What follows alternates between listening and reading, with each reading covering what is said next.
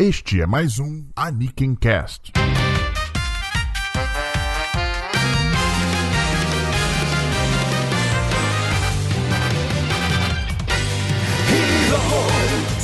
Olá, queridos ouvintes, e sejam bem-vindos à nova temporada do Aniken Cast. Eu sou o Diogo Prado. Eu sou o Starro e dessa vez estamos comprometidos a entregar para vocês pelo menos uma vez por mês um Aniken Cast novo. Perfeitamente, Starro, esse aqui é o nosso compromisso hoje com vocês. Quer dizer, se a gente considerar a partir do mês 2 do ano, né? É. Porque no primeiro mês a gente meio que deu uma falha de. É, teve, tivemos problemas com a agenda para gravação, então não conseguimos gravar um podcast para janeiro. Na verdade, esse podcast que a gente tá gravando hoje originalmente seria lançado em janeiro, mas acabou sendo adiado para fevereiro por questões de agenda. Mas a partir de agora a gente se compromete a lançar pelo menos um Aniken Cast por mês, porque a gente sabe que vocês gostam do Aniken Cast. Porque o, o, o Anime Club, tá? ele é aquele programa nosso que é mais voltado mesmo pra galera que acompanha a temporada, pra galera que é, é quer acompanhar o Watch Party com a gente, com o anime que já terminou, mas eles querem acompanhar semana a semana com a gente também e tal. Mas o Anakin Cast, o Anakin Cast é um programa para todos, Isso. né? É um excelente programa, inclusive, você poder mandar pros seus amigos, se você quiser falar assim, ó, olha esse podcast legal que eu achei aqui, ó. Aí apresenta pra galera, é uma excelente maneira você apresentar primeiro um Anakin Cast, né? A não ser que a pessoa adore a temporada de animes, aí você mostra o Anime Club. É. Mas se a pessoa gostar só de animes, ponto, apresenta o Anakin Cast pra ela, e você vai estar ajudando nós a, como é que pode dizer isso, Starro? A popularizar a palavra do Anakin Cast pelo mundo, isso. vamos dizer assim, né? Mas, Starro, o nosso ouvinte deve estar se perguntando assim, porque ele olhou o título desse programa e viu assim, dobradinha. Ele falou assim: que, que diabos é uma dobradinha, Starro? É, aquele, é aquela comida que, ah. que é de bucho de bode, não é isso? Isso, não, não. Eu nem gosto daquilo ali. Apesar de ser bem popular aqui na minha terra.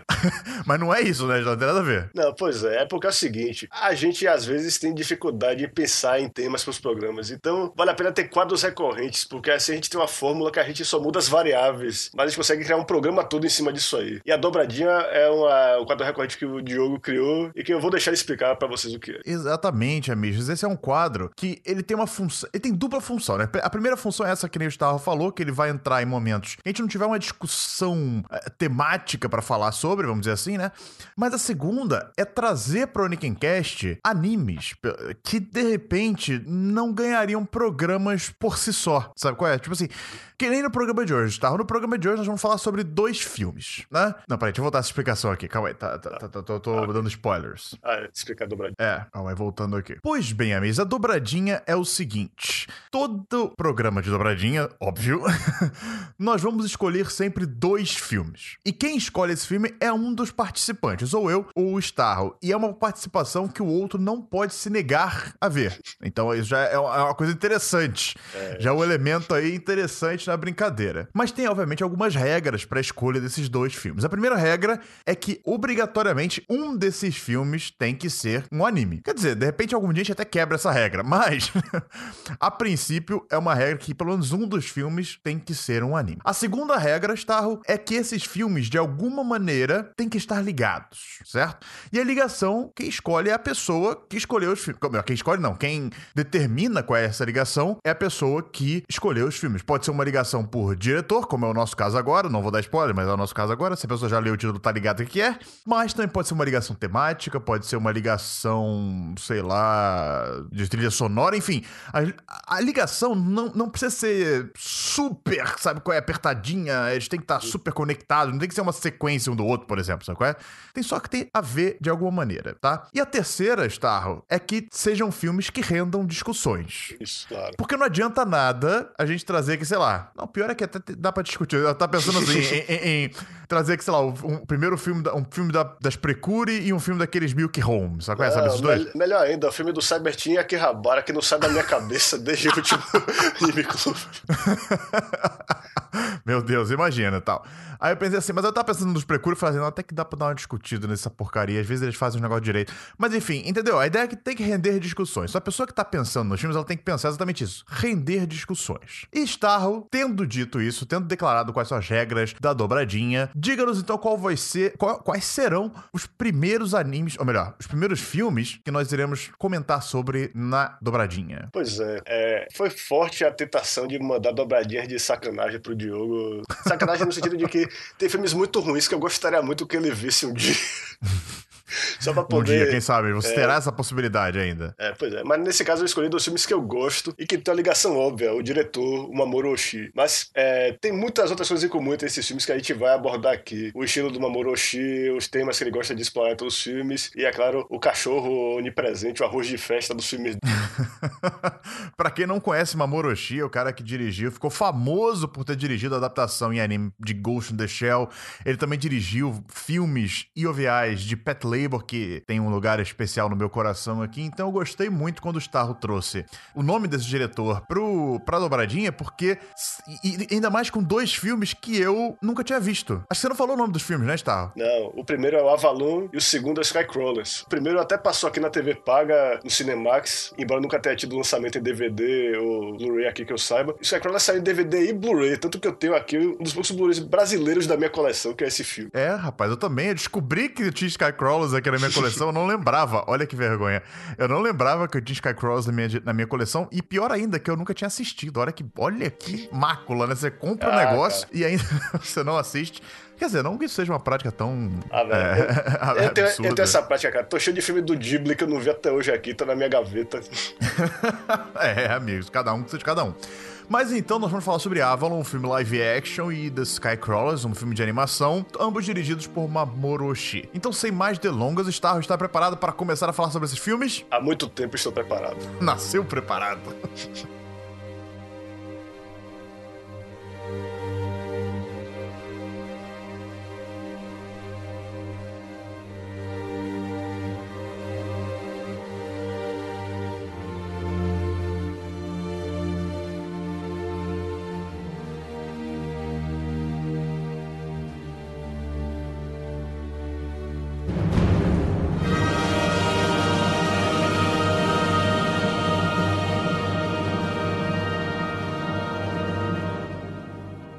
Ficha técnica. Avalon foi feito em 2001, dirigido por Mamoru Oshii. O roteiro é do colaborador habitual dele, Kazunori Ito, e foi a última parceria dos dois, por sinal. Eles trabalhavam juntos desde o Uruseiatsu, trabalhando no Pet Label. Esse filme foi a última colaboração deles. A música do Kenji Kawai, que é outro arroz de festa do, das obras do Mamoru Oshii. Acho que ele é mais frequente do que o cachorro nos filmes dele até.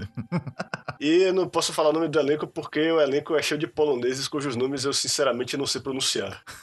É, eu gostaria de começar falando sobre esse filme por esse viés, essa curiosidade dele ser um filme que foi rodado na Polônia, é. Mas que diabos? Antes de gente falar da história, vamos falar sobre esse detalhe que eu achei bem peculiar. Você sabe por que, que ele foi rodado na Polônia? Você tem ideia? Primeiro, porque é barato, né? Ele tinha que poupar um dinheiro nos efeitos especiais, que nem são assim, mas que na época era tipo, o melhor que ele podia fazer. E você usar atores desconhecidos e filmar num lugar que oferece incentivos lá. Quantos filmes são rodados na Polônia, afinal? É uma coisa que ajuda a baratear o, é, a produção. Mas também eu percebi que ele teve a colaboração do exército de lá. Eles forneceram veículos militares, armamentos e tal. E o Oshi é um grande otaku militar. Ele parece não, é. parece é... que ele queria usar é, é, props assim de verdade, né? Isso, pois é. Só que eles eram muito caros. Então, aí, é, por ter todas essas facilidades, é que ele quis rodar o filme na Polônia. Agora deve ter sido uma dificuldade aí, porque ele obviamente não fala polonês, então com certeza deve ter tido um intérprete lá, ele tentando passar aquelas instruções complexas e tal. Mas a pós-produção foi toda feita no Japão, os efeitos especiais tudo no Japão. E tem coisas de pós-produção que eu não, de pós-produção que eu não acreditei. Ele, esse, tipo, retocava toda hora o rosto da atriz, porque ele é. queria deixar ela de um jeito lá que eu, eu, acho que ele queria deixar ela parecer com a Motoko do Ghost in the Shell. talvez, talvez é bem provável que seja isso mesmo eu acho que é o único momento que eles não é, alteraram o rosto dela foi mais pro final do filme, que é aquela cena é. lá da, da ópera, né? Que não, Isso, do teatro lá. Lá acho que ela não tá muito alterada. Mas no, no, no, decorrer do filme todo, realmente é uma maquiagem digital bizarra, né? Enfim. É. Só que pra fechar só essa parte da curiosidade da Polônia, o filme, inclusive, ele é narrado e atuado em, portu... em português, não, em é. polonês. Isso, pois é. Então alguém deve ter pegado o roteiro do Kazunori Ito e traduzido pro polonês. E é, o estranho é que quando o filme chegou nos Estados Unidos, eles chamaram o Neil Gaiman, o criador do Sandman, pra reescrever o roteiro todo, mudar os diálogos pra ficar mais compreensível. E o cara, é, ele conseguiu até fazer isso. A primeira vez que eu vi o filme foi justamente no cinema e, a, e as legendas eram baseadas nessa versão americana. Só que ah. eu percebia, ouvindo os diálogos, que eles citavam figuras da mitologia arturiana, porque o próprio filme, Avalon, o título do filme tem a ver com o mito do... Sim. E a legenda dizia coisas totalmente diferentes. Neil Gaiman viajou na maionese ali pois e botou o é. que ele queria botar, né, basicamente. É, é, é. Só quando eu comprei o Blu-ray do filme, que tem legendas em inglês, feitas lá no Japão mesmo, provavelmente com a supervisão do Oshii, é que eu finalmente pude ver realmente o texto original do filme. Agora... E vamos aproveitar que estamos falando do texto original do filme e diga aí, Starro, do que, que, se trata Avalon, cara? Pro pessoal que tá ouvindo, a gente não sabe do que, que é e quer, é. tá querendo conhecer o filme através da gente. Avalon é um filme sobre um jogo de realidade virtual, um jogo militarista.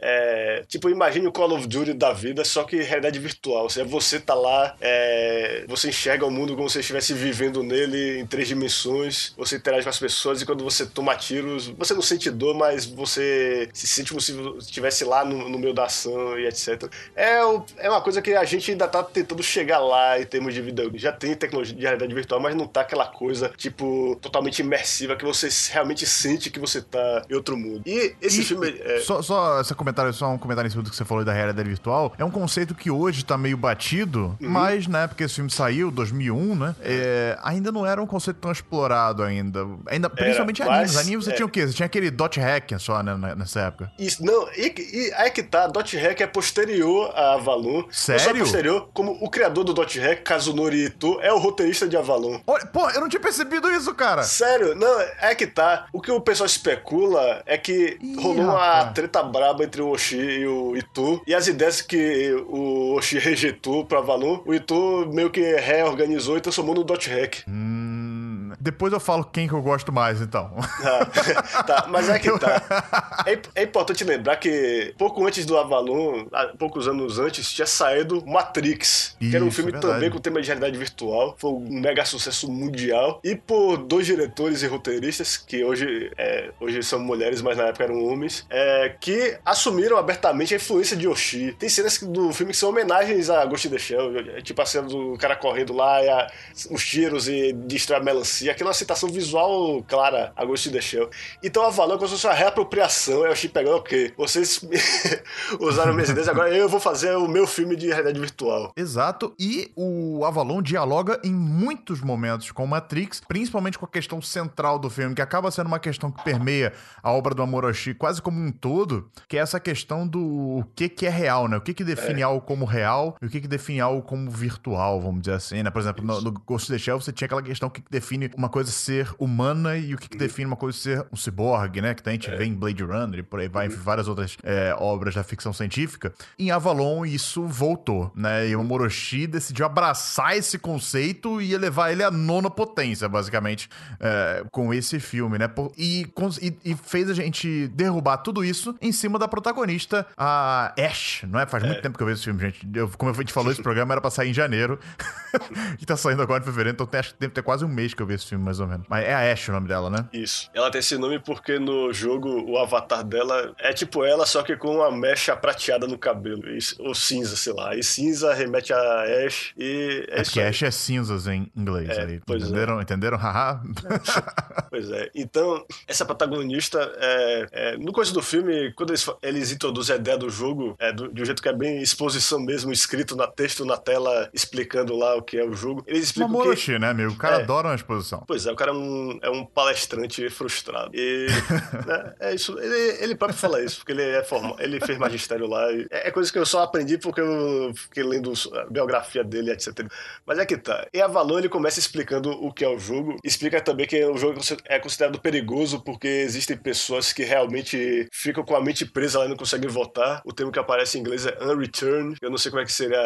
Seria não retornado. Então. É, não retornado, eu é, acho. É, pois é. E existem jogadores que conseguem ganhar vida com esse jogo porque eles trocam os ganhos dele no jogo por bens, é, por dinheiro real. É, existe tipo um mercado de compra e uhum. venda de, desses itens do jogo e tal, etc. E os bons jogadores que conseguem os melhores itens, eles vendem pra essa presa, vamos dizer assim, né? E, e conseguem uma grana em troca. E deixa a empresa negociar com as outras pessoas. Sabe? É como assim? Eu vendo pra uma organização que ela que vai negociar depois no mercado lá. Eu sou, eu sou produtor primário, quase, basicamente, né? É. Dessa, desses bens. Pois é. E a Ash é uma jogadora que já foi de um grupo famoso, chama, uma equipe, uma party chamada Wizard, que se separou há muito tempo. E por causa de algum evento traumático que só depois é que eles esclarecem o que é. Mas ela agora joga sozinha como uma persona, uma, uma guerreira solo. Inclusive a classe dela é Warrior, ela é uma guerreira. E ela vai vivendo assim, ela joga, ela tem uma, uma rotina bem repetitiva, ela vai lá, cumpre a missão, ganha os pontos lá,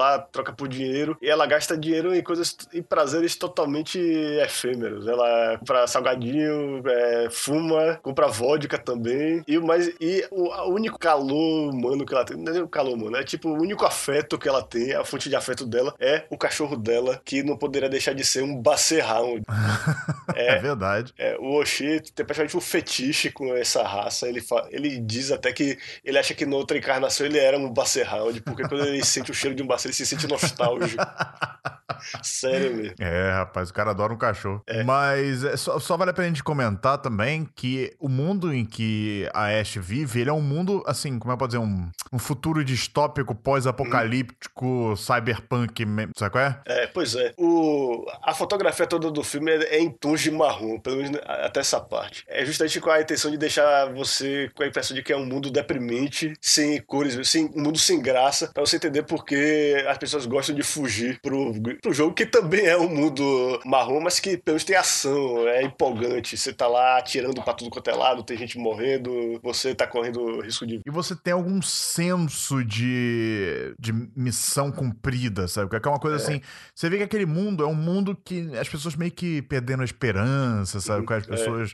É. É, tem aquela cena que ficou até famosa, né? Aquela cena dela voltando para casa no metrô e tal. Uhum. Passa umas duas ou três vezes no filme. Metrô não, é tipo um trem, um bonde, é, é um bonde, lá. Né? É isso mesmo. É um bonde, né? É que ela vai passando e é uma, é uma coisa enfadonha, sabe? Com aí todo uhum. mundo calado, ninguém fala um com o outro, ninguém demonstra emoção, sabe? É. é todo mundo muito sem emoção no mundo real. Isso. É, é, é como se ela não existisse, as pessoas parecem que nem reconhecem a existência dela. Exceto quando ela pergunta para alguém, quando ela tá naquele lugar lá onde ela joga, ela, quando ela fala com o balconista lá, eu, é, eu quero tal arma e não sei o que, e o resto me dê tudo em dinheiro vivo. Só quando alguém tem uma, é, digamos, uma necessidade de interagir, uma, uma, coisa assim, essencial é que as pessoas realmente falam com ela. É, Mas... você aí, como você falou, isso aí também justifica o porquê das pessoas arriscarem a vida, basicamente, é. basicamente nesse jogo, né? É. Porque eu imagino que se você jogar ele normalmente, não deve ser tão perigoso assim, jogar ele de uma maneira saudável, vamos dizer assim, né? De vez em quando, tal, depois do trabalho, pá. Mas você fazer que nem as pessoas fazem, que é ficar praticamente o dia inteiro numa salinha fechada, numa presa bizarra lá no subsolo, uhum. minerando coisa 24 horas por dia e fazendo missões e tal, é... deve ser bem mais arriscado, né? Pois é, é isso aí. O que tira a vida da Ash da mesmice é que do nada aparece um jogador muito bom lá chamado Bishop. É, o nome dele é a classe dele, é a classe Bispo. Só que o cara não aparece vestido de bispo católico no jogo,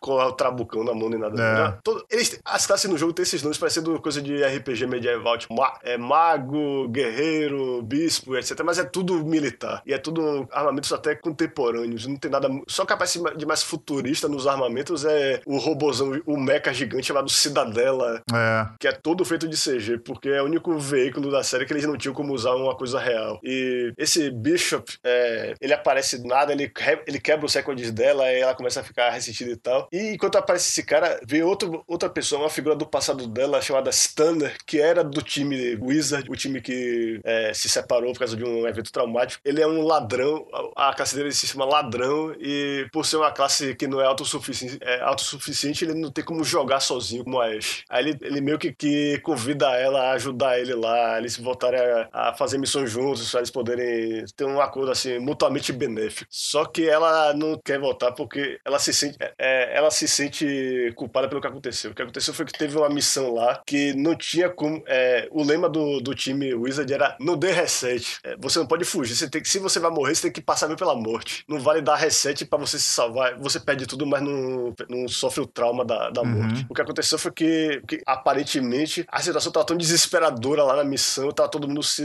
lascando lá, que ela simplesmente deu reset e o cara, o líder lá, o Murphy, se revoltou e se separou. É a impressão que dá no começo, que é essa história. Uhum. Mas não é bem assim. Não é bem assim mesmo, na verdade. Isso, Mas enfim, é. é. só um, um, comentário, porque. Ah, e, e, vale lembrar que depois disso aí, né? Depois dela ter achado esse bispo, ela também descobre a existência daquele nível S, não é? É isso. É nível especial A, como eles chamam lá. Isso. Que é, é, basicamente assim um. Porque você só pode chegar até o nível A, não é isso? É, é isso. É. Inclusive, no começo do jogo tá rolando uma missão lá que é ultra violenta, e quando ela vê o pessoal morrendo, ela fala: vocês, não, vocês têm que passar mais tempo na classe B de vir pra cá. É.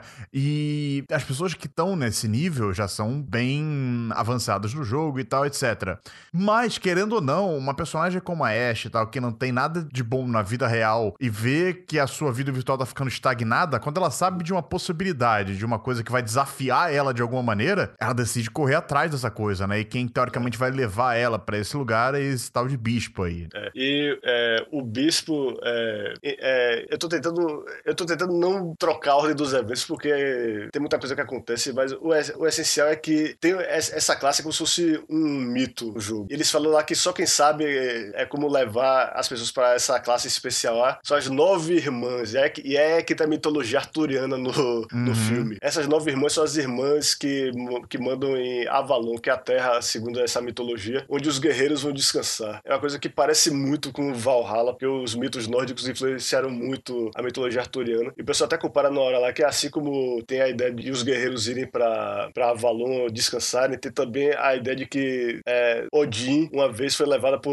para descansar por uma bruxa que colocou um anel nele que tirou as memórias dele. Isso é meio que um prenúncio. Se você for para esse lugar, você vai perder alguma coisa. Você vai perder o seu, a sua conexão com a sua existência anterior. E aí é que tá. O bispo é, acaba se insinuando na vida da, da Ash. Ele vê que ela tá pesquisando sobre lendas arturianas. E tem até uma cena muito curiosa no filme, que até hoje eu não sei explicar direito. Ele, ela pega vários livros na biblioteca sobre o rei Arthur e tal. Só que quando ele lê o livro, ele tá todo em branco. É. Eu, é, é que tá. Eu acho que isso é meio com a sugestão de que talvez nem aquele mundo que a gente considera o real seja real. É, a gente vai falar sobre essa questão é, daqui tem, a pouco. Também, eu também não quero bem. entregar muito o final do é filme, isso. até porque é, vai que a isso. pessoa quer ver. É, é, isso. Mas o que acaba servindo de motivação pra Ash é aceitar essa missão doida. Ah, e por sinal, essa, é, o pessoal sabe lá que o jeito de entrar no, no na casa especial lá é, é, perseguir uma garota que aparece assim, uma garota de roupas brancas esvoaçantes que aparece lá na, do nada. E ela é que conduz você. Só que a maioria das pessoas que tem contato com ela é, viram justamente os não retornados. Aí, aí então é uma parada bem arriscada, vamos dizer assim. É né? isso. Inclusive, o Murphy, o chefe do time Wizard, é um não retornado. E a Ash, numa parte do filme, visita ele no hospital. Ele tá lá, catatônico, ele virou um vegetal praticamente. É. Quer dizer, ele não respira por aparelho nem nada, mas você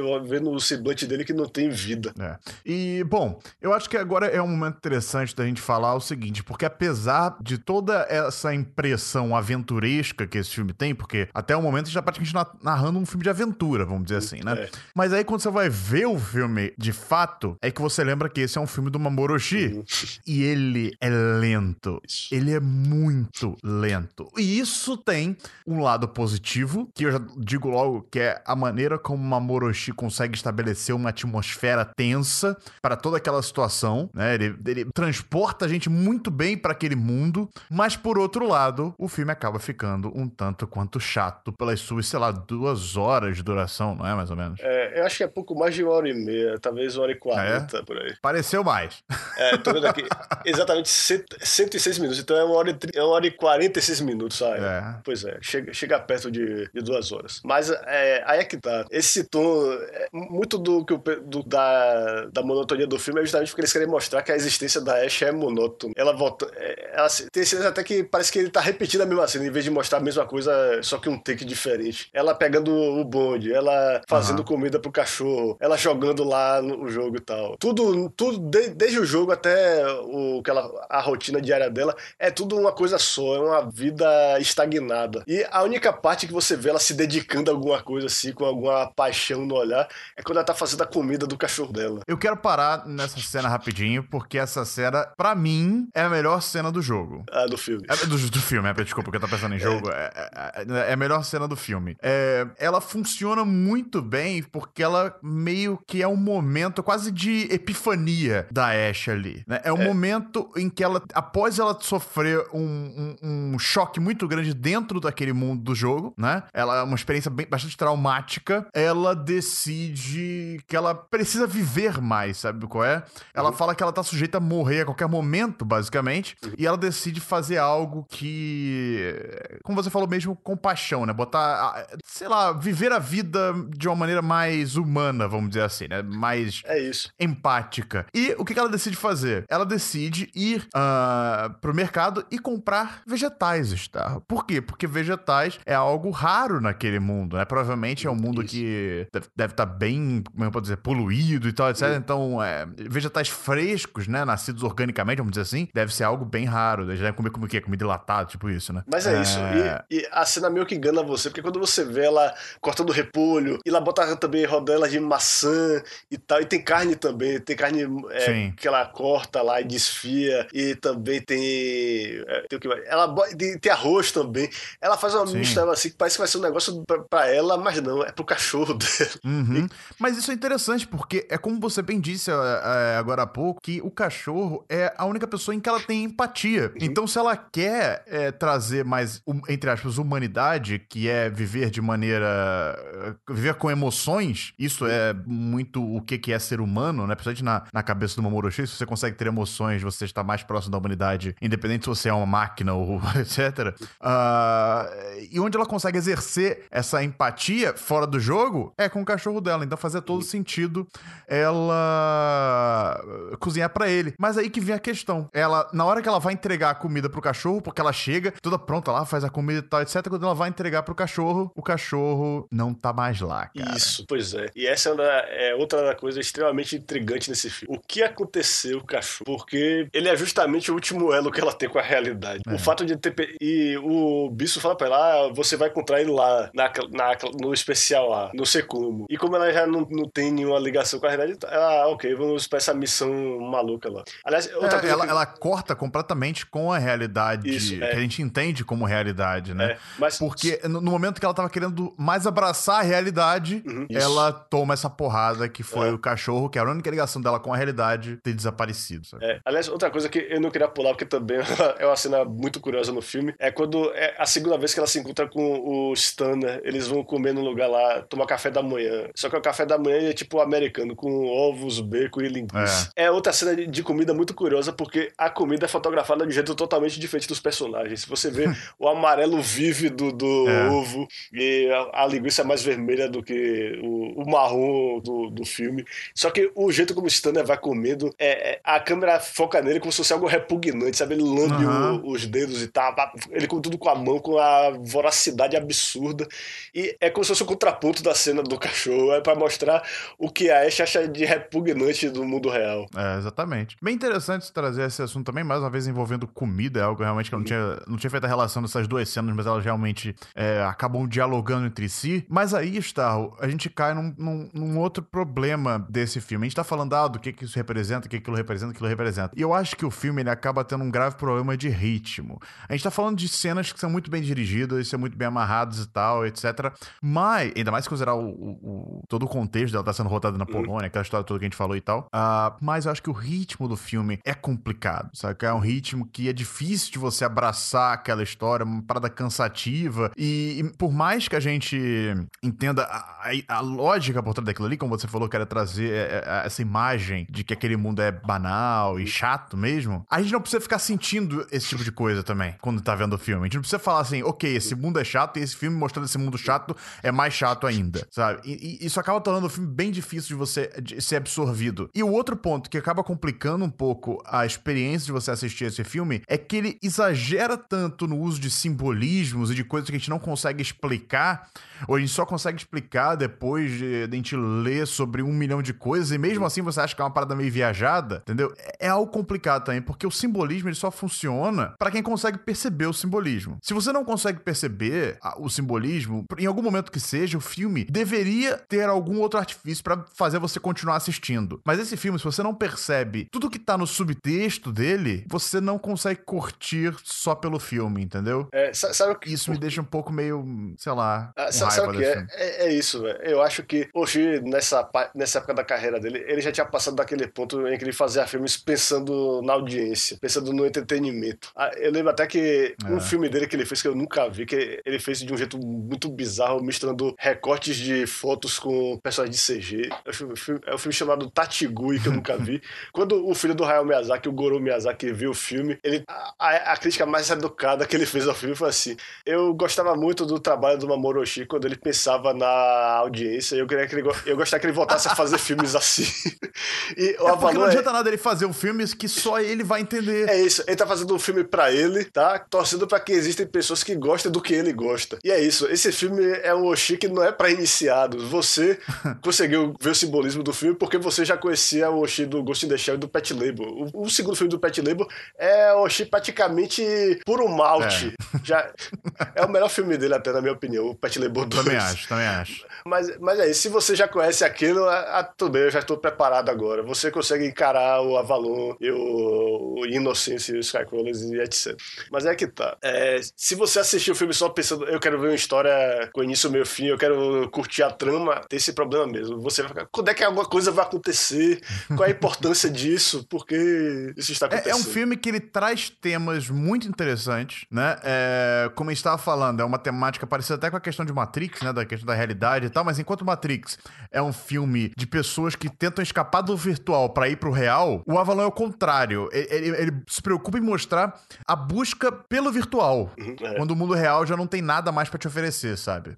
É, o mundo real ficou um mundo tão sem graça, chato, é, como é que eu posso dizer? Difícil de viver, hein? Só que não, as pessoas não têm esperança para mais nada, não tem visão de futuro e tal, que o virtual ganha uma super é, publicidade positiva, vamos dizer assim, né? Então as pessoas buscam viver o virtual e, como eu falei, isso é levado à, à nona potência, principalmente no arco final do filme, no, no clímax do filme, vamos dizer assim. Isso, é. Que é o arco final, que eu acho que é até é melhor a gente não explorar tanto aqui, só dizer que é um arco que deixa muita coisa em aberto.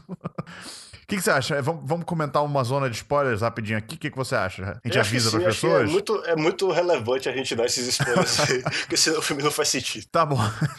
tá bom. Então, olha só, você que tá ouvindo a gente aí, se você ainda não viu Avalon, agora se você se interessou em ver Avalon e você aguentou ver até o final e quer voltar à discussão aqui com a gente, você volta para 40 minutos e 44 segundos. Porque agora, Star, nós vamos então falar sobre alguns spoilers do final do filme. Vamos fazer isso rápido porque a gente ainda tem outro filme para falar. Então vamos lá, isso, está. É, final tá. de Avalon. Cena final de Avalon. Ela finalmente chega na no nível especial A e para nossa surpresa, ele parece mais com o mundo real que nós conhecemos do que aquele universo em que a Ash vivia, né? Começa pois aí é. o primeiro Chan. Uhum. É isso. A, a ideia de fazer o filme tudo naquela fotografia marrom faz sentido justamente porque ele, o quer que a gente tenha esse choque quando uhum. a gente vê a classe, o que eles chamam de classe real, na verdade. Especial A é tipo o nome que o pessoal fora dela dá. O pessoal que vive nela chama de classe real, porque aquilo é feito para ser uma, uma reprodução ultra detalhada do mundo real, com a única diferença de que você é livre lá para fazer o que você quiser. E lá que ela encontra o Murphy. É por isso que ele,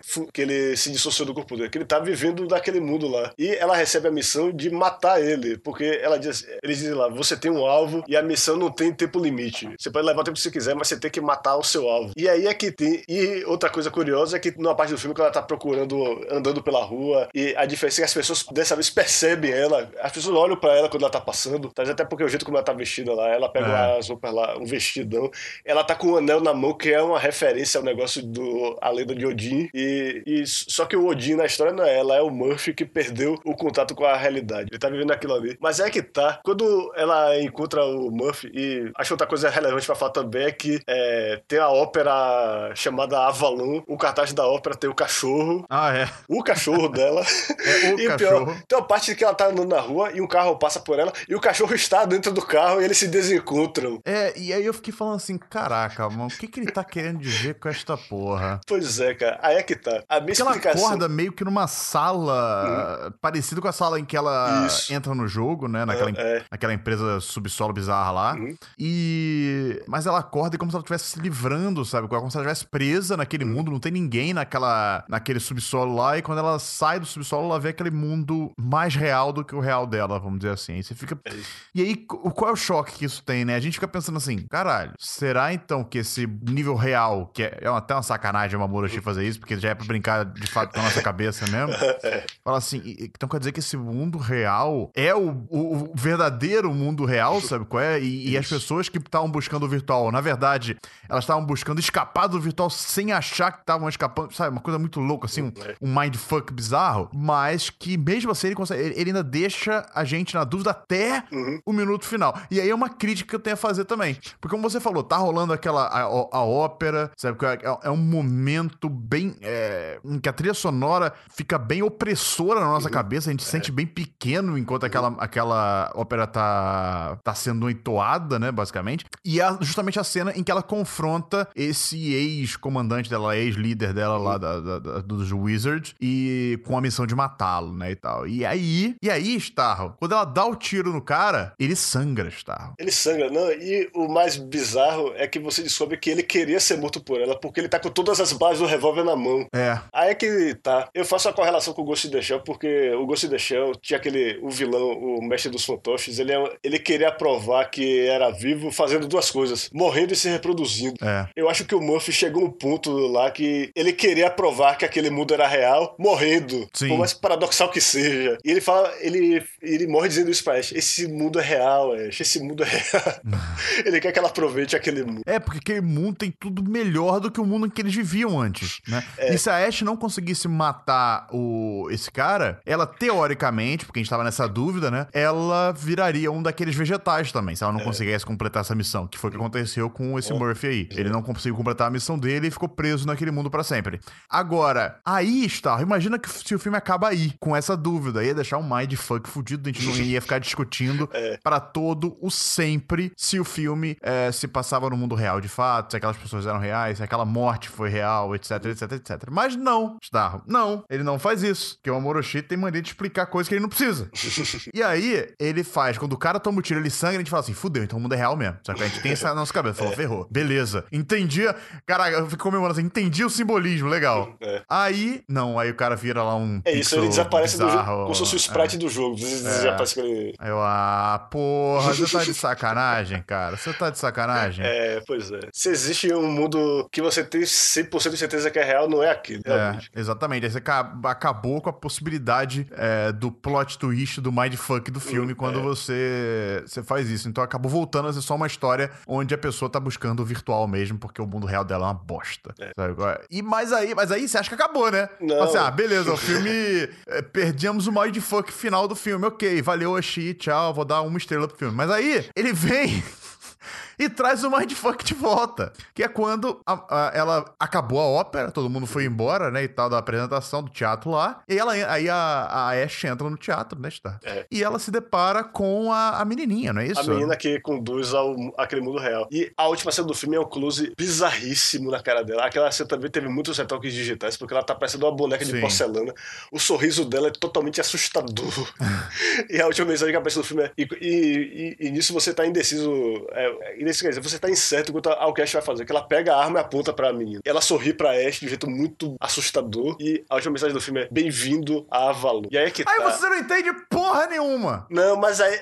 é, Só que eu já vi esse filme umas cinco ou seis vezes, então eu já tenho minhas próprias, impress... minhas próprias teorias agora sobre Vamos o- lá, Star. Me, me, me traz aí, me faça ver a luz, Amish. Porque eu, Tá, tá quando bom. eu vi aquela cena, eu fiquei assim, what the fuck?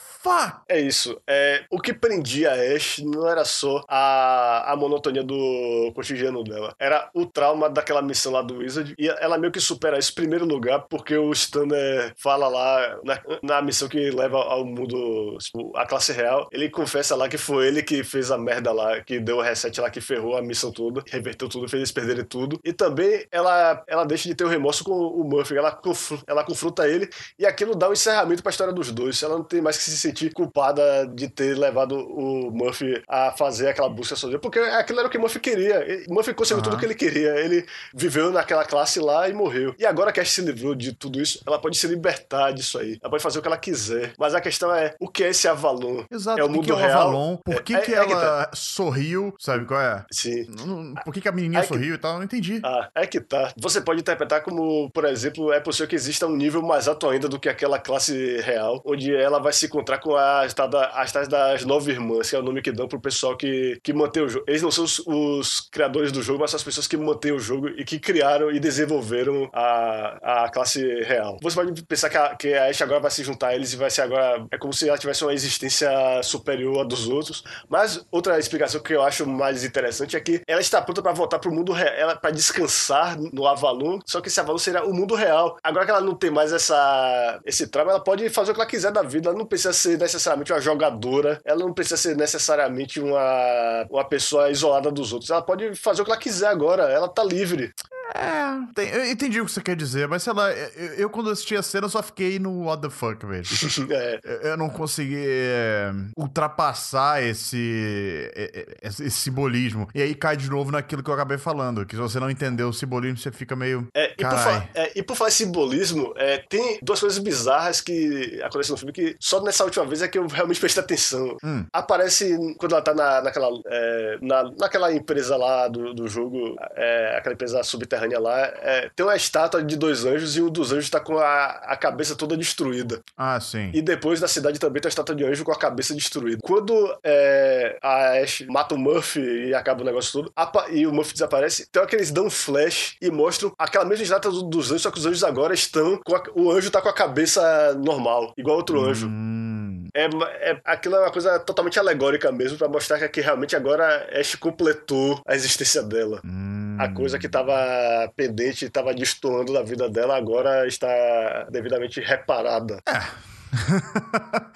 eu, eu, entendo eh, esse lado, eu reconheço que sim deve haver algum simbolismo ali, eu reconheço que é sim um filme para você botar a sua interpretação uh, do que aconteceu, por mais que o Amoroshi tenha a visão dele e ele tenha feito um filme praticamente para ele, uh, eu entendo que nesse tipo de filme o que o diretor mais quer é que as pessoas deem a, o próprio sentido para aquilo ali. Infelizmente eu não consegui dar. Você conseguiu aí, você teve a sua interpretação. De repente, se eu assistisse filme alguma outra vez na minha é, vida. Mais umas cinco vezes. É, eu até consiga ter a minha própria interpretação do que, aconteceu, mas sei lá, a minha experiência, sendo a primeira vez que eu assisti esse filme e, a, e provavelmente a única, eu, eu não posso dizer que foi uma experiência tão boa assim, sabe? E pra amarrar isso aqui, eu acho que é basicamente isso. É um filme que é recheado de simbolismo, então se você é uma pessoa que gosta de ficar buscando significado nas coisas, esse filme é para você. E não só é para você, como eu diria que é um pré-requisito para você conseguir Eita. aproveitar alguma coisa desse filme, porque se você for nele só pela trama, você vai sair muito decepcionado. E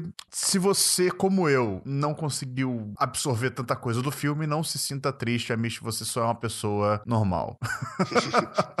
normal no sentido de average, não que as pessoas que perceberam são anormais, mas elas é, são pessoas erradas, mas elas é, perceberam coisas que normalmente pessoas não percebem, né? E, e, eu me senti muito normal quando eu vi esse filme, porque eu não percebi tanta coisa assim. Eu acho que o, o que eu consegui perceber foi graças, como você disse, a eu ter visto os filmes anteriores do diretor. Mas é isso, Amish, eu acho que agora, com essa discussão sobre Avalon, a gente tá um pouco pre mais preparado para discutir sobre The Skycrawlers, que é um filme que dialoga bastante com esse filme. Vamos lá? É isso.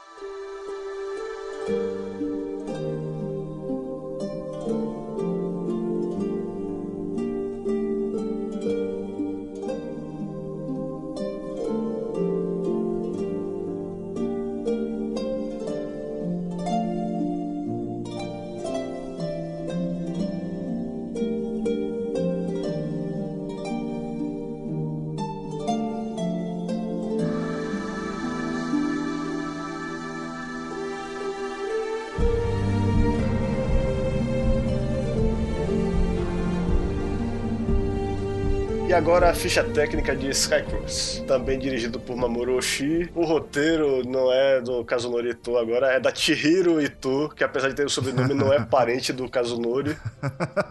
Diferente do Avalon, ele não é uma história original, ele é baseado num livro do Hiroshi Mori, apesar de que o Oshii reescreveu. Pe- Pegou as ideias básicas e fez uma coisa totalmente diferente. Ele não escreveu o roteiro, mas ele, as ideias são dele. E o, e o elenco tem muitos atores famosos que- do live action, não como dubladores. Tem a Rico Kikuchi, que foi indicada a Oscar por. é, eu não sei se ela foi indicada a Oscar, na verdade. Eu sei que Babel foi indicada a Oscar e ela estava no filme. É. Acho, acho que ela foi indicada assim, não foi Rico Kikuchi? Cara, eu não lembro. Eu lembro que eu não gostei desse filme, mas tudo bem. O Ryokase também é um ator que ele fez aquele filme do Clint Eastwood, é, é, Yojima, é, Lembranças de Yojima, e também tava no filme live, live action do Honey Clover. E a Chiaki Kuriyama, que é a Gogo Yubari do Kill Bill. Uhum. Ou seja, o Oshi entrou pra modinha do, de usar atores live action como dubladores, que é o que... É, é isso, que o Miyazaki... de- eu acho que o Miyazaki parou de gostar de dubladores, que achava as atuações dele muito artificiais, e começou a, a buscar isso. Aí, o, pra não ficar atrás, o Oshi foi na onda dele lá e, e chamou atores de live action. E a trilha sonora, como não poderia deixar de ser, é do Kenji Kawai. E então, é, aí é importante também dizer que é um filme de animação feito pelo Production ID, que animou a maioria dos filmes do Oshi. O Production ID em parceria com aquele Polygon Pictures, né? Porque é um filme Ah, que é. tem um, um parte de CG. E esse Polygon Pictures, ele ficou famoso por fazer o Knights of Sidonia, né? É. Ah, que mais? Aquele filme do, do- com Ghibli também? É filme não, aquela série com Ghibli. Aquela série da Ronya, a, a la- ladra de alguma coisa. Eu não Isso. assisti, eu queria assistir, mas eu É, mas eles basicamente ficaram bem famosos por causa de Sidonia e por causa de Adin também, mais recentemente, feito pelo Isso. Netflix. Esses dois fizeram, foram feitos pelo Netflix, né? Com produção e dinheiro do Netflix. Ahm, mas a, a grande, a, a maior parte da produção visual foi realmente a cargo do Production ID. É. Bom, apesar de ser um filme de animação, o ator de live action, é interessante ver que é, o Oshi, as- assim como ele não extrai muita emoção dos atores, ele gosta de fazer os personagens animados terem expressões de totalmente poker face, né? Os seus Cara. felizes, tristes. É impressionante, cara. Eu ficava. Eu não sabia o que fazer, cara. O único que eh, expressa um pouco mais de emoção é aquele amigo mais saidinho do. Do, do Do. Yuichi, né? Do Kanami. É. é o único que consegue expressar alguma coisa assim mais humana. Porque os outros, de novo, o Chica essa porra. No Ghost deixar fazer sentido, cara. Mas nesse não precisava ser assim também. Quer dizer, até faz sentido também, mas porra. É, e é curioso também, é, o pessoal pode ah, sentir uma familiaridade no traço desse anime, porque o character designer é o Tetsuya Nishio, que trabalha no Naruto. É, é bem parecido com o Naruto em alguns momentos Isso, pois mesmo. é. Sa- Sabe por quê? Porque o Kishimoto foi influenciado por ele. Quando ele viu o jeito como ele desenhava os personagens Ah, dele, é? ele começou a desenhar parecido com o Nishi. Principalmente na fase adulta da série, ele começou a desenhar parecido. Os- O, jeito como ele faz as espécies, o- os olhos, principalmente. Ele desenha os olhos de um jeito bem diferente e o Kishimoto, é, ele internalizou esse estilo do Tetsuya Nishio pra arte dele. Bacana, bo- boa curiosidade aí, boa trivia, vamos dizer assim. É, tanto que o Mas- cara, é, o protagonista é a cara do Sasuke, né não? É igualzinho, é igualzinho, cara. E até essa falta de expressividade também. Eu senti aí que foi uma. Como é que é? Tipo, um se inspirou no estilo do outro, mas aí agora nesse filme o cara falou assim: olha, temos um protagonista aqui que ele é sem expressão nenhuma. Vou, re- vou trazer. Como é que é? Vou, reverter a homenagem agora. Vou fazer o Sasuke em forma de piloto de avião. Ba- e- então vamos aproveitar e falar do que que se trata de Skycrawlers, então, tá? Como a gente sabe, tem pessoa aqui que não, nunca viu Skycrawlers, quer conhecer do que que se trata. Bom, a série se passa num mundo alternativo é, que está meio estagnado tecnologicamente. Você percebe que todos os aviões do filme têm aquele motor radial e com hélice, ou seja, não, não tem motor a jato nesse mundo. Mas ainda assim é um mundo que criou pessoas capazes de viverem pra sempre, que não envelhecem. As Kill Dream, que é, é porque são crianças e elas matam, né? Esse é o trocadilho, Kill Dream. É. É, é, é. Acho que é isso. acho que é. Eu não posso nem culpar o Oshi por isso, acho que ele é do livro mesmo. ele Eu acho isso. que é do livro. Por sinal, o, o- o autor do livro é aquele mesmo cara que fez o. Oh, meu Deus. Que teve anime agora. Eu estou clicando na Wikipedia só pra saber. Vai, vai, eu esqueci o nome, meu Deus. Ah! Tá difícil, né? Calma tá aí, vou achar aqui também, calma aí. SubTHF Ninaru está. Ah! é, rapaz, então, o autor da novel que escreveu Skycrawlers, ele foi o mesmo cara que escreveu o SubTHF Naru, que inclusive ganhou, ou então, pra quem viu no título em inglês, o The Perfect Insider, que a gente acompanhou, inclusive, no Anime Club. Se você quer ver falar, a gente falar sobre isso, vai lá no Anime Club. É, e esse SubTHF Naru ganhou vários prêmios, né? Mas o, antes do SubTHF Naru, ele tinha escrito o Skycrawlers. Isso, pois é. E nesse mundo, é, tem uma guerra em andamento, mas o esquisito é que é uma guerra entre corporações, não entre países. Uma corporação se chama Rostock e outra se chama Lautern. E a série é focada no, nessa corporação Rostock, que tem pilotos, é, eles têm uma base no Japão. O protagonista da série, que é o Yuichi Kanami, ele chega lá como um novato, é, ele, ele, é um Kildren. Todos os pilotos lá são Kildren e ele tá substituindo um piloto que morreu recentemente. E é, a série, assim, esse filme, assim como Avalon, mostra pessoas presas numa existência repetitiva, numa rotina meio monótona, apesar de envolver ação e tal, mas é, eles estão presos lá na, naquela vida. E o filme é movido mais pela relação do Kanami com a chefe dele, que também é uma Kildren. É, ela lidera essa divisão de pilotos, o nome dela é Suito Kusanagi. Ela que é dublada pela Rinko Kichi. E ele lida com o fato de que ela não só,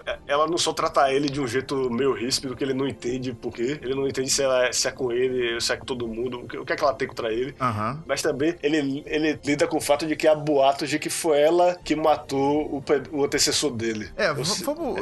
a gente Tá um pouco confusa a sinopse, mas existe um motivo por ela estar confusa. Porque realmente o início do filme é cheio de questões. Inclusive, o próprio protagonista, isso é uma parada bacana, ele é um dos caras que faz essas perguntas, né? Perguntas que nós, espectadores, temos, ele, como personagem, faz pros outros personagens também. E é muito estranho porque os outros personagens não querem dar uma resposta definitiva pra ele, é um negócio meio estranho e tal. E a gente não sabe muito bem porquê. alguns outros, outros personagens eles só falam que foi ela que matou, mas outros personagens simplesmente tentam não entrar nesse- no assunto. Ah, então, assim, fica muito mistério eh, nesse início de, de filme. E isso é bom pro início do filme. O problema é que a segunda, o segundo ato do filme inteiro teve esse primeiro ato, que foi essa, eh, eh, essa surgimento dessas questões e tal. A gente entender o que, que diabo tá acontecendo ali, porque a gente também não entende muito bem por que, que eles estão lutando, né? A gente sabe que são duas É. corporações, duas empresas, vamos dizer assim, que estão lutando uma com a outra e que nesse mundo, ao que parece, as guerras são travadas por empresas, não mais por países, né?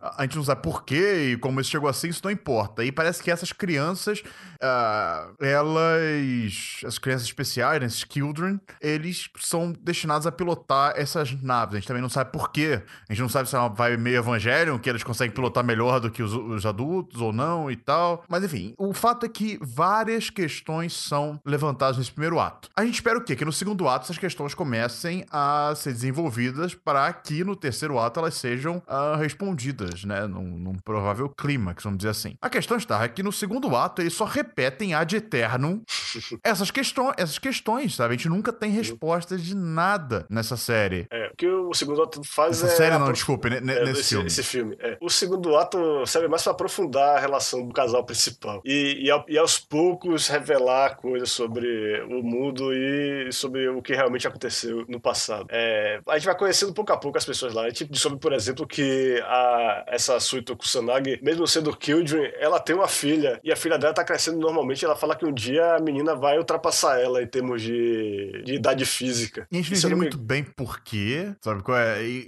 e- e tem uma outra personagem também que a gente acaba conhecendo depois e que ela se pergunta assim, ela acha muito bizarro essa menina ter uma filha, sabe qual é? Uma criança É, ter uma Isso, filha e, e tal. isso é que ela, ela se introduz como irmã mais nova dela, justamente para que ninguém estranhar o fato de que ela tem. Ela, ela só parece ser um pouco mais nova que a mãe dela. É, exatamente, mas se é um mundo em que a gente sabe que essas crianças não morrem, não envelhecem, eu não sei qual foi a surpresa que essa personagem teve ah, na história, sabe? é? Naquele mundo. Não pareceu autêntica aquela surpresa dela. Por que, que ela ficou surpresa com a, o fato da, da personagem ter uma filha? Pô, acho que ela fala que isso, é, isso não é permitido, que, ela, que isso foi uma violação. Ah, Se não me engano, ela, ela chega a falar isso aí. Não, não era pra ser permitido que o Dream ter filho. entendi. E, e aí também tem a- aquele negócio de quem é o pai e tal, Isso, e é. tem uma certa.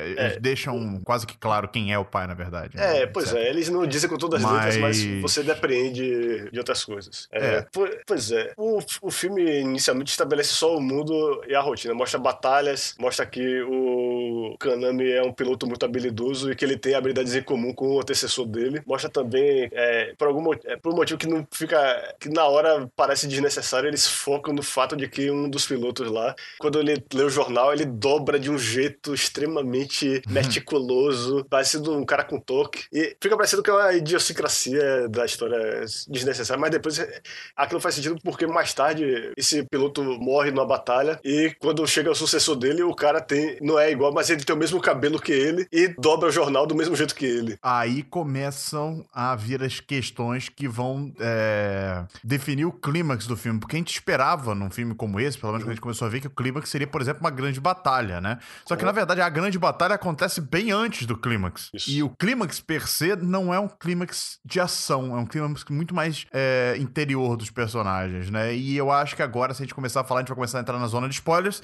Então, você que tá ouvindo aí ainda não viu o Skycrawlers, eu não sei se a gente te deu muita vontade de ver, porque a gente falou não tanto assim ah, do filme em si, porque como a gente falou é um pouco confuso, tá? afinal nós estamos falando de uma Moroshi, mas vá lá assistir, ou então se você não se importa com spoilers, vá, continue assistindo, né? Se você não se importa com spoilers, mas se se importa, só volte, vá, acelera aí o seu player para Uma hora, seis minutos e vinte segundos. Porque agora vamos então falar de spoilers. Então, Starro, aproveita que você puxou o gancho do carinha aí e diz qual é a grande treta do filme, né? E É. o que, que é a, a grande temática, vamos dizer assim. Bom, a grande revelação do filme é o fato de que, que para começar, essa guerra entre, a- entre as corporações é totalmente de fachada. Eles querem fazer isso porque eles querem manter o mundo do jeito que tá. Então é uma guerra inconsequente que só dá a impressão de que tem dois países em conflito e tal, porque eles acham que a humanidade precisa de conflito. Se, se, se não existe guerra, eles não vão saber o que é paz. Mas por outro lado, é uma grande ilusão. Sai no jornal lá, batalha tá, o esquadrão consegue destruir não sei o quê, mas aquilo não, é- não significa nada. É como um jogo, é, é como. é, eu posso até comparar isso com aquela guerra manipulada que aconteceu na segunda temporada do Gundam Iron Blooded Orphans, que teve no começo do, Hum, é. da é, que tinha dois lados sendo manipulados. É como se fosse um roteiro escrito por uma pessoa que está acima das duas corporações. E, ah, é, digamos, o fato de que o grande, o mega piloto, do, o, o tal do Teacher, que é o melhor piloto lá do- da corporação Lauten, ele fazia parte da Rostock. Ou seja, se as duas empresas têm essa relação meio promíscua, significa que tudo ali é uma armação. Basicamente isso. Isso. E também Mas- tem a questão de que numa guerra de mentira, vamos dizer assim, você matar entre as pessoas de verdade seria um problema, sabe? Porque Você estaria matando pessoas, sabe? Pessoas úteis para a sociedade. É. E aí, ao que dá a entender, o que, que essas corporações é, fizeram foram criar seres humanos, basicamente. Isso. E é isso, eles nascem apenas pra ficar travando essa guerra sem sentido. Quer dizer, eles têm direito a prazeres mundanos, que a gente, que, a gente vê isso aí. Tem um, um bordel perto lá da base dos caras, eles é sempre as mesmas prostitutas que eles visitam. E quando um morre, a- e eles, eles clonam o sucessor, o sucessor vai pra mesma prostituta. É, é muito louco, assim, sabe? Parece que é um negócio muito programadinho. É E- isso. E, e aí, é o que eu tava querendo dizer lá no começo, que a gente co- comentando, Stark, que você falou o seguinte, você falou que o filme acaba sendo um, um conjunto de repetições, de uma rotina repetitiva, e faz todo sentido, porque ele dialoga, e a gente tá falando muito, eu estou falando muito essa palavra dialoga hoje, porque, bem, É, Mamoroshi, é, e dialoga muito justamente com a temática do filme, que é justamente essas personagens estarem num loop de vida mesmo. Eles, estão, eles vivem unicamente para ah, repetir over and over again essa, essa rotina, né? Essa rotina de guerra e tal, sem sentido. E a personagem. É... A oh, Deus, Kusanagi? não. A Kusanagi, ela é uma personagem que, diferente dos outros, conseguiu quebrar não tão racionalmente, falando, ela não falou assim, vou quebrar essa rotina, entendeu? É. Mas ela conseguiu quebrar essa rotina porque ela era muito boa. Isso. Então ela não morria em batalha. Aham, é. Não só isso, ela teve uma filha. O fato de ela ter tido uma filha, pra mim, também foi uma parte dessa rebelião dela contra a rotina. É, porque ela deve ter percebido esse tipo de coisa, porque tem uma, uma cena, inclusive, novamente, em um momento bastante expositivo do filme, em que ela solta, ela tá meio bebaça e começa a falar um monte de coisa sobre a realidade pro. Oh, meu Deus, eu tô bem O difícil o nome de, de personagem. O Kanami. Ela começa a falar um monte de coisa sobre o que realmente tá acontecendo no mundo pro Kanami. E ela diz exatamente que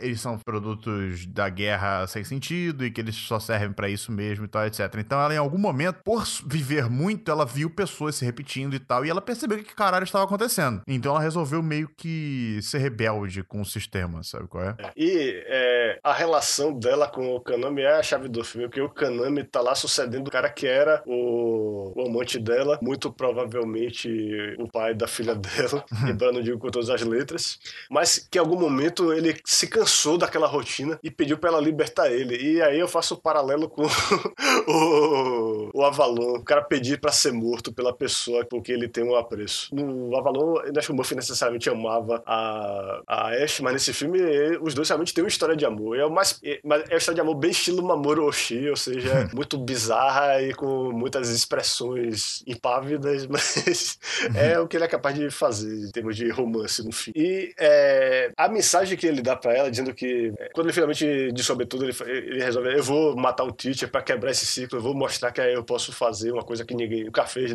nessa guerra repetitiva. Ele fala pra ela lá, não, até mesmo a, viagem lá que você, tá, faz- que você faz todo dia de carro na estrada, se você prestar atenção, você pode ver detalhes diferentes. Então, nem tudo é repetição, você pode encontrar alguma coisa, alguma progressão, alguma novidade nessa Uhum. é, é só mensagem de não perder a esperança, porque é, isso é uma coisa que o Oshii falou com todas as letras lá no making of que, tem como extra no Blu-ray do filme. Ele fez esse filme como uma mensagem de esperança para a juventude japonesa, principalmente o pessoal que virou hikikomori, sabe, recluso. As pessoas que não, não veem realmente sentido na vida, né? Isso, Enquanto. é. é, é- isso é interessante, porque enquanto no Avalon a mensagem é bem, tipo, depressiva, que é tipo assim, a vida real é uma bosta mesmo, sabe? Aí você tem que buscar alguma coisa pra ser um paliativo pra sua existência de merda. Nesse filme, ele faz um pouco assim do contrário, quase. Ele fala assim: a sua vida ela pode parecer é, repetitiva e sem sentido, mas mesmo assim, se você, se você buscar e tal, você consegue enxergar alguma coisa além daquela monotonia. Você consegue enxergar um futuro. Por mais que a sua vida seja,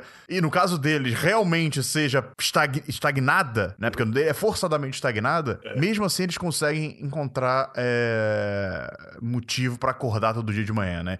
E então que isso sirva de inspiração pra essas pessoas, né? Que realmente perderam a esperança e tal, etc. É, agora, outras pessoas, é, eu li a crítica lá que tem no Anime News Network, é do Justin Sevekis. Ele, ele interpretou isso como mensagem não pros Hikikomori, mas pros otakus mesmo, porque ele, ele enxergou isso no filme. Ele achou que os, os protagonistas lá, o jeito como eles ficam sempre tendo as mesmas aventuras e os mesmos prazeres é, efêmeros são coisas de otaku tentando é, se refugiar nas séries dele e tal. Mas eu não sei, eu acho que a Uau. mensagem é mais ampla que isso. O Eu também faz um filme acho, só cara. pra, pra- É isso. O Shin não é um filme, o cara que faz filme pensando em otaku, ele faz um filme pensando dele próprio, em primeiro lugar, no próprio Oshi, e depois no, no, no público, no público Exato. generalizado. E eu prefiro, bom, é aquela questão, né? Nem sempre o autor está certo, principalmente em obras tão simbólicas quanto o Oshi consegue fazer, mas é, nesse caso a gente tem a palavra do Oshi do que, que ele, qual é o objetivo dele no filme, Isso, sacou? pois é. Então, é, e ele deixa bem claro que é esse o objetivo. Então, pode sim ser interpretado dessa maneira? Claro que pode, você é livre pra interpretar o filme da maneira que você quiser. Essa é Uhum. a graça, na verdade, da- das artes como um todo, basicamente, né? Elas falam pra cada um de maneiras diferentes. Mas, sei lá, eu não consigo enxergar dessa maneira, não. Eu acho que é um pouco forçação de barra, mas faz sentido até, né, cara? Faz sentido. É válido. Mas é, acontece que, embora o filme dê essa mensagem de esperança, ao mesmo tempo, o final do, do Kanami é desolador.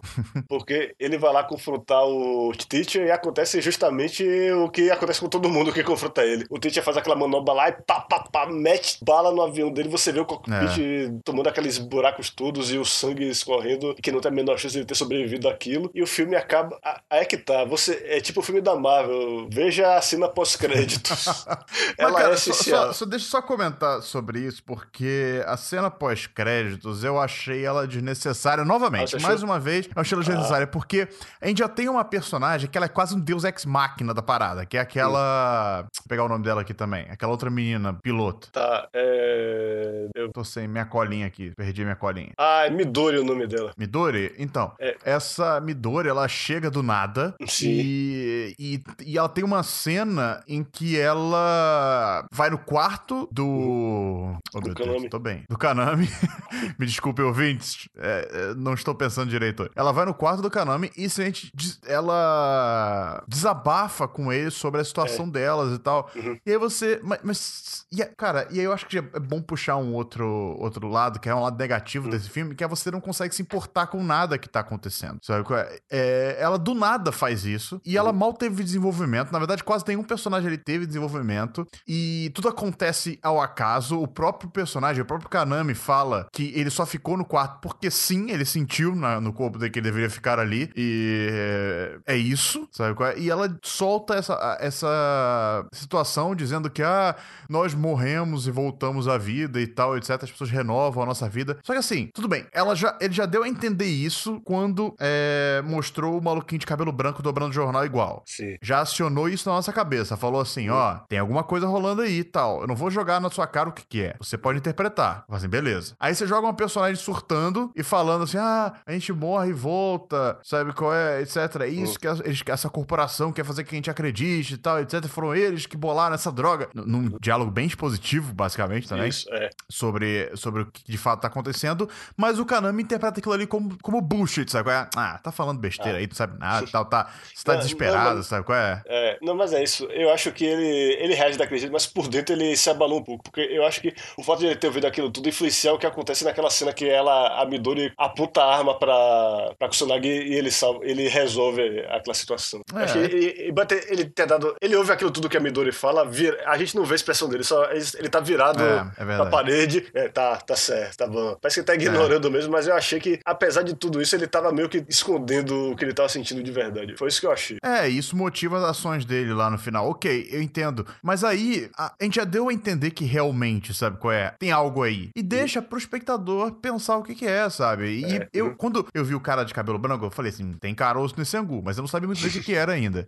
Quando eu vi a, a, a cena da menina falando, eu falei assim, caralho, pode ser isso realmente. Faz todo sentido se for. Porque aí você começa a pensar assim, pô, por que, que a menina tava agindo é, de maneira bruta com ele? Faz a, dá a entender por que, que a mecânica lá, que é a mamãe deles lá, ela não quer falar sobre esse assunto e tal, etc. Ah, fazia bastante sentido. E eu falei assim, beleza, tomei isso como verdade, pra mim tá bom. Mas aí no final, no cena pós-crédito lá, aparece o, um personagem muito parecido com o Kanami. Sim. Bem mais parecido com o Karami do que aquele maluco de cabelo branco era parecido com o outro assessor dele. E chega repetindo a cena inicial do filme, basicamente, que é Sim, chegando de avião na aí base. que tá. O importante é a diferença. Ela recebe ele dando um sorriso Mona Lisa. É, exatamente. Ela. Porque no, no- na- na- antes ela distratou ele, né? É. Mas depois de toda a redenção que eles tiveram nesse, nessa nova vida, vamos dizer assim, Uhum. quando ele volta de novo pra terceira vida, vamos dizer, é, vamos, vamos- chamar assim, ela tá bem mais amigável com ele e tal, etc. Ela fala que tava esperando ele, É inclusive. isso. Aí é a esperança de ela tentar ter uma relação mais funcional. Talvez. Porque a primeira foi um fracasso, porque, tudo bem, supostamente é, resultou numa filha, mas o cara ficou tão puto lá com a- aquilo tudo que ele pediu pra ela matar ele e ela foi e fez o que ele queria. A segunda vez foi aquela. Foi o que a gente viu durante o filme, que é ela começa a querer afastar o cara, mas aí, do nada, por ela sentir falta dele fisicamente, ela começa a ter uma relação, um relacionamento sexual, casual com ele. E, e e é uma coisa que eu gosto desse filme. Quando ela começa a desabotoar e tal, quando a gente tá muito acostumado a ver essas coisas, que o cara, opa, o que é isso, o que é isso? O cara tem aquela, rela aquela reação É. de. Mas não, o cara, ah, tá bom, beleza. vambora, vambora, tá tranquilo, tranquilo. Já que você quer, né? Beleza, vamos lá e tal. É, pois é. É, é, realmente é algo que a gente não tá acostumado a ver em animes, né? E, e foi interessante por esse lado, mas eu ainda vou puxar é, pro lado negativo. E a partir desse ponto aqui, acho que você que tinha parado de ver por causa dos spoilers já voltou.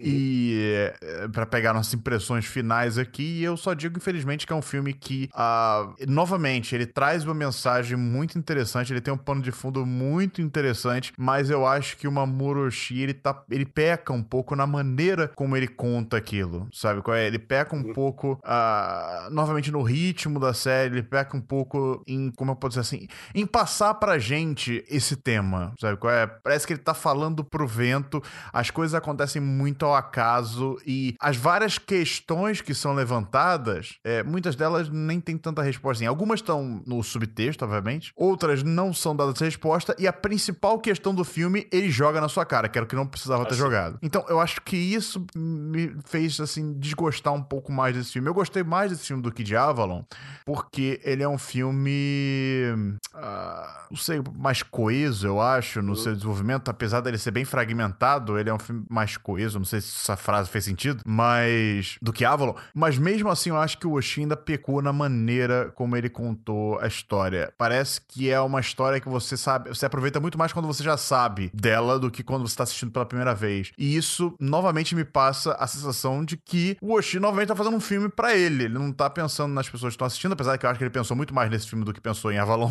É, mas mesmo assim, parece que ele fez um filme para pessoas que já conhecem a história dos Skycrawlers. É, eu acho que pra mim o filme funcionou como uma história é, autocontida. Só que é, o diferencial desse filme pra mim na filmografia do Mamoru Oshii é que ele é centrado numa história de amor. Uma história de amor bizarra, mas é, o- é a chave do filme. A mensagem do filme tá nessa história. É, é ela que, que impede que o filme seja só um filme sobre a repetição e sobre pessoas incapazes de se libertarem. O- A história do. A relação do Kanami com, a, com o Sanagi é a chave. Como a gente já, já passou da zona dos spoilers, não posso dizer porquê, mas foi isso que me afetou quando eu vi esse filme. Porque antes disso, o máximo que eu tinha visto de história de amor no, na filmografia do Oshi era, por exemplo, no Pet Label, o Goto, que era perdidamente apaixonado pela Shinobu, mas ela não termina com ele.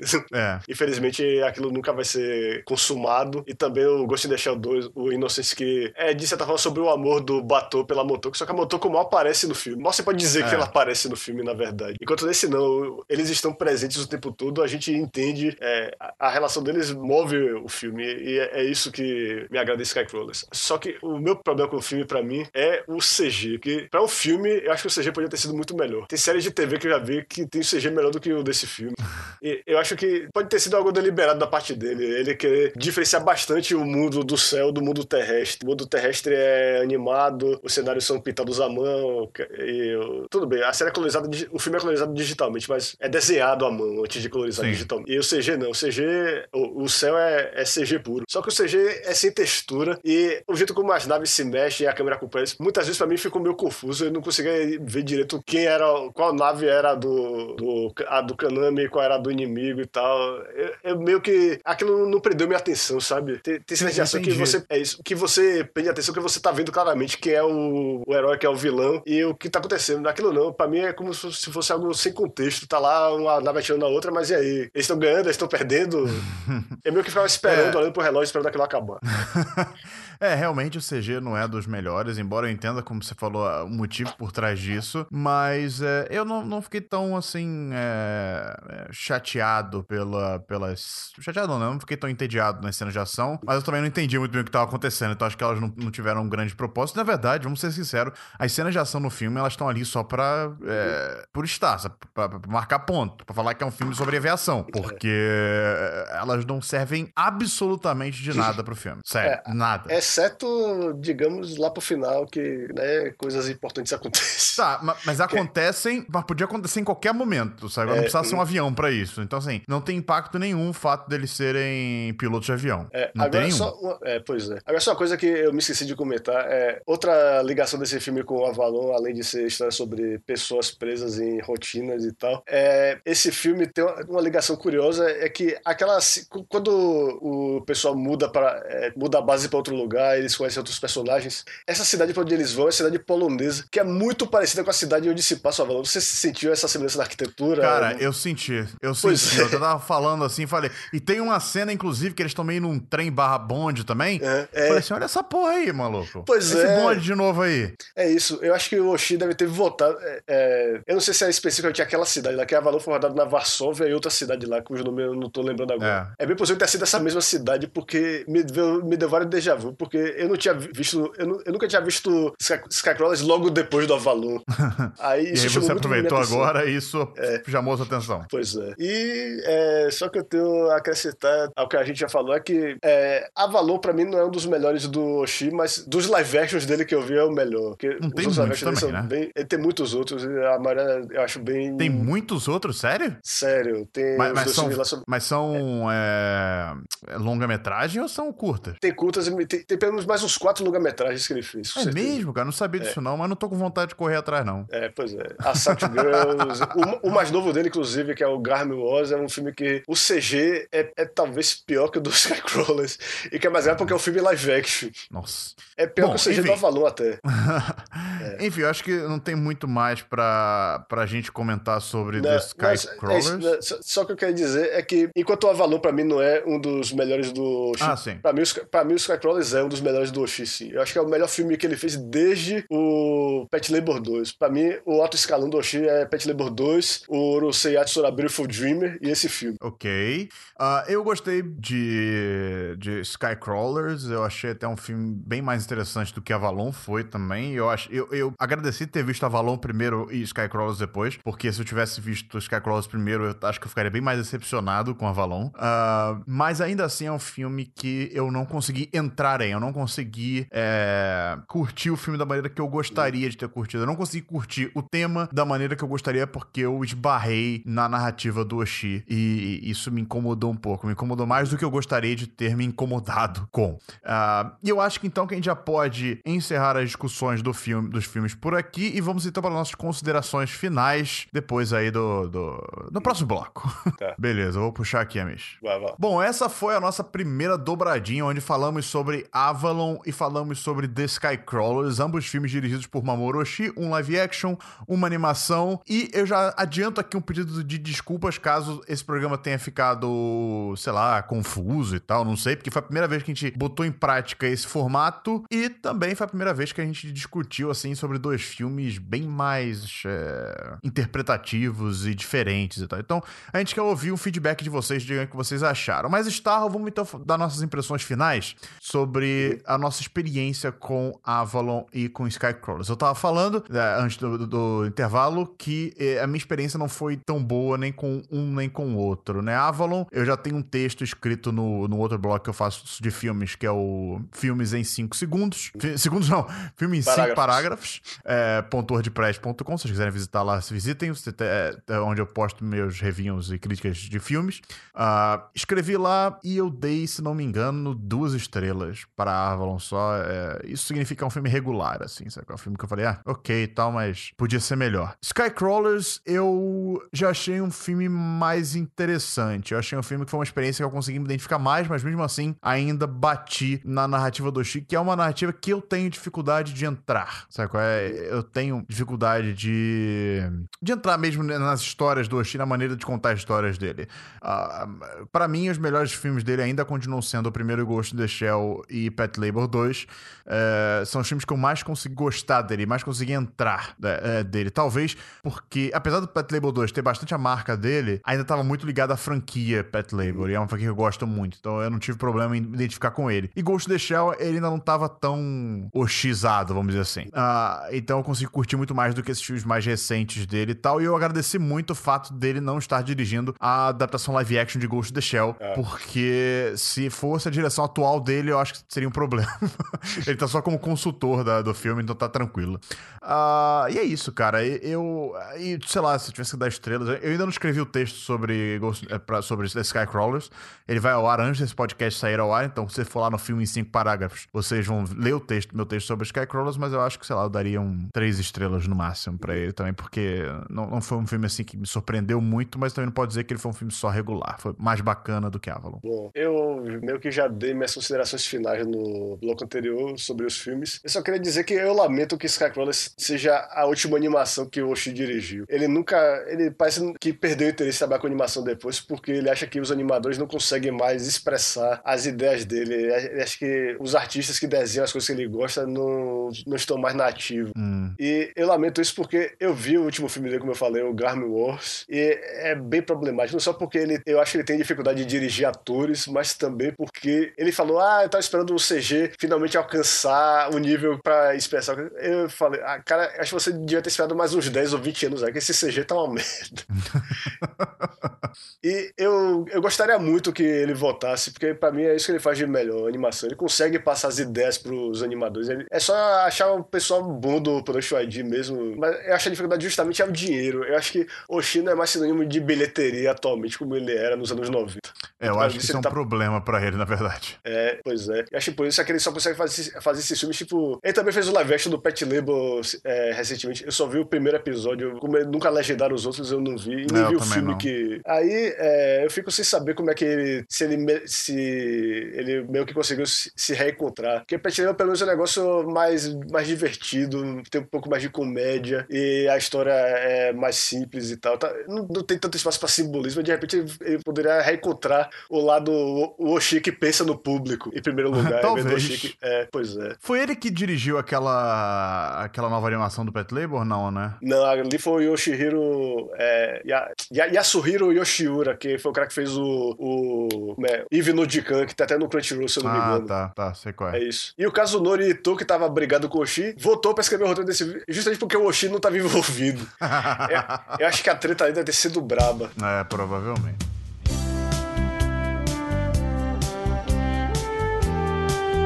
Mas enfim, eu só quero terminar com um- uma pergunta pra você, Michi. Nos créditos do Skycrawlers tem um agradecimento ao Hideaki Anno. Por quê? É mesmo? Uau! É mesmo. eu tava Pô, vendo lá o cara. negócio. Deixa eu ver se eu acho aqui o momento exato. Pera aí, deixa eu ver. Pô, eu, eu, eu não vou rodar o Blu-ray agora. Eu sei que eles são você. meio que do mesmo ciclo de amizades lá, porque ele, o Toshio Suzuki, que é o- aquele produtor do Ghibli, ele é muito amigo dos dois e tal. Ele foi até o Toshio Su- Suzuki que vazou pra, pra todo mundo que o Oshi tá fazendo o Pet Labor lá, bicho. Então eu, eu acho que, eu imagino que o, o ano possa ter dado uns toques lá no roteiro, ele pode ter mostrado pelo menos o storyboard lá pro ano, ele pode ter dado os pitacos lá. Acho legal isso. É, eu achei bacana essa, essa- esse detalhe que eu não tinha não esperava ver, mas também não consegui achar nenhuma informação sobre isso na internet. Se alguém souber aí que tá ouvindo a gente, deixe nos comentários. Na verdade, deixe nos comentários o que vocês acharam do nosso podcast e o que vocês acharam desses dois filmes. Vocês já assistiram, ainda não assistiram, ficaram com vontade de assistir? Deixem aí nos comentários, a gente espera ler aí o que vocês têm a dizer. E eu acho que é isso, Starro. Vamos então nos despedindo por aqui. Muito obrigado a você que ouviu a gente até aqui. Muito obrigado por você que está botando eh, confiança nesse, novo, nesse nosso novo bloco. E se você gostou, dá o feedback, é importante. Enfim, acho que é isso aí, Starro. Tem mais alguma coisa a dizer antes de ir embora? Não, só pedir desculpas, aquela desculpa de sempre, a gente ter demorar tanto pra fazer o programa, mas agora a gente tá comprometido. Se Deus quiser, em março a gente já vai fazer o próximo. Pelo menos em março, mas de repente, quem sabe, tenha um em fevereiro ainda. Vamos ver isso aí. Valeu, pessoal. Então, até o próximo Anikin Cast. Falou! Falou!